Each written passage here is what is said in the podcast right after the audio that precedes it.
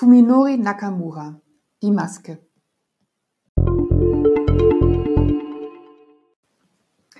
Irgendwie scheint es so, als liebten Japaner einsame Helden. Wir finden sie bei Murakami, bei Kawakami, bei Fujiwara und jetzt auch bei Fuminori Nakamura. Seinem Protagonisten trifft es besonders hart.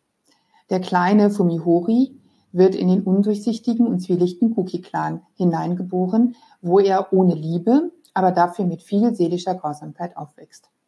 Denn Fumihiro wurde nur aus einem Grund gezeugt. Er soll ein Geschwür werden.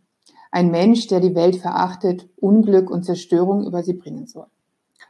Damit folgt der Vater Shoso Kuki einer Tradition der Familie. Soll immer der jüngste Sohn der Bestimmung des absolut Bösen folgen. Erst einmal passiert aber nicht besonders viel, außer dass der Junge merkt, dass das alles nicht so richtig toll ist in seiner Familie.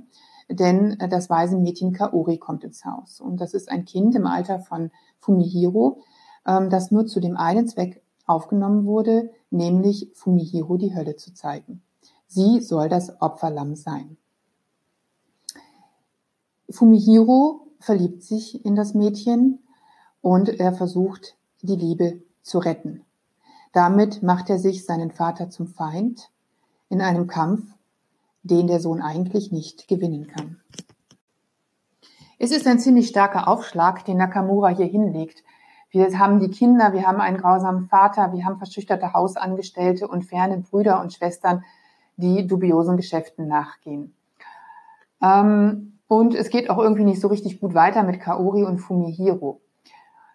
Schließlich katapultiert uns ähm, Nakamura äh, 15 Jahre später in die Gegenwart. Ähm, Fumihiro hat sich äh, verändert. Er wollte seiner Vergangenheit entkommen und hat nicht nur die Identität eines Toten angenommen, sondern auch dessen Gesicht. Und an diesen Kuichi Shintani muss er sich erst gewöhnen, aber irgendwie klappt auch das. Dennoch ähm, gibt es hier Schatten der Vergangenheit, denn ähm, dieser Koichi Shintani war ja auch jemand. Und so ähm, kommt so einiges zusammen in diesem äh, Buch, was so nach und nach immer mehr in nebulösen, äh, ja, sich äh, auflöst. Ähm, der Fumihiro, der jetzt Shintano heißt, der Kaori sucht, die er aus den Augen verloren hat, ähm, dann, das macht der Ganze mit einem Detektiv, der aber auch irgendwie halbseiden ist, wie überhaupt alle Figuren in diesem undurchsichtigen Spiel. Warum, wieso und wer was wann wie herausfindet, bleibt unklar. Ähm, irgendwie, muss man sagen, schwächelt der Roman ab der Mitte doch gewaltig. Irgendwann taucht dann noch ein Bruder Fumihiros auf, äh, der in die Fußstapfen des Vaters getreten ist und als sei dies nicht schon alles genug, treibt auch noch eine kuriose Terrorgemeinschaft ihr Unwesen, die wahllos mordet. Und mittendrin ist Fumihiro, der äh, sich ähm, total fixiert hat auf Kaori, die er eben sucht, die er auch gefunden hat und ähm, der er sich aber irgendwie nicht richtig nähern kann. Fumihiro hat zwar den Sprung raus aus seiner Familie mh, hm, irgendwie geschafft, aber auch ähm, mehr oder weniger als ein missglücktes Geschwür, das sich seiner Rolle widersetzt, aber keine eigene gefunden hat.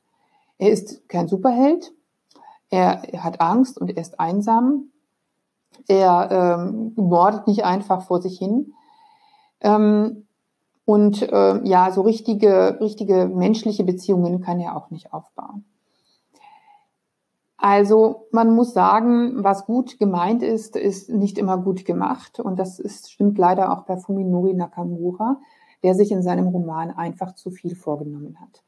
Ähm, die Geschichte ist zu komplex und auch ein zu nebulös, zu dünn in der Darstellung der Charaktere, zu, zu oberflächlich und zu schnell dahin gleitend, als dass ähm, eine echte fesselnde Lektüre entstehen könnte. Ähm, ihm ist doch recht schnell die Puste ausgegangen, obwohl er flott begonnen hat. Das Ganze wird als japanischer Noir angepriesen, aber ehrlich gesagt, er verläuft in Grau.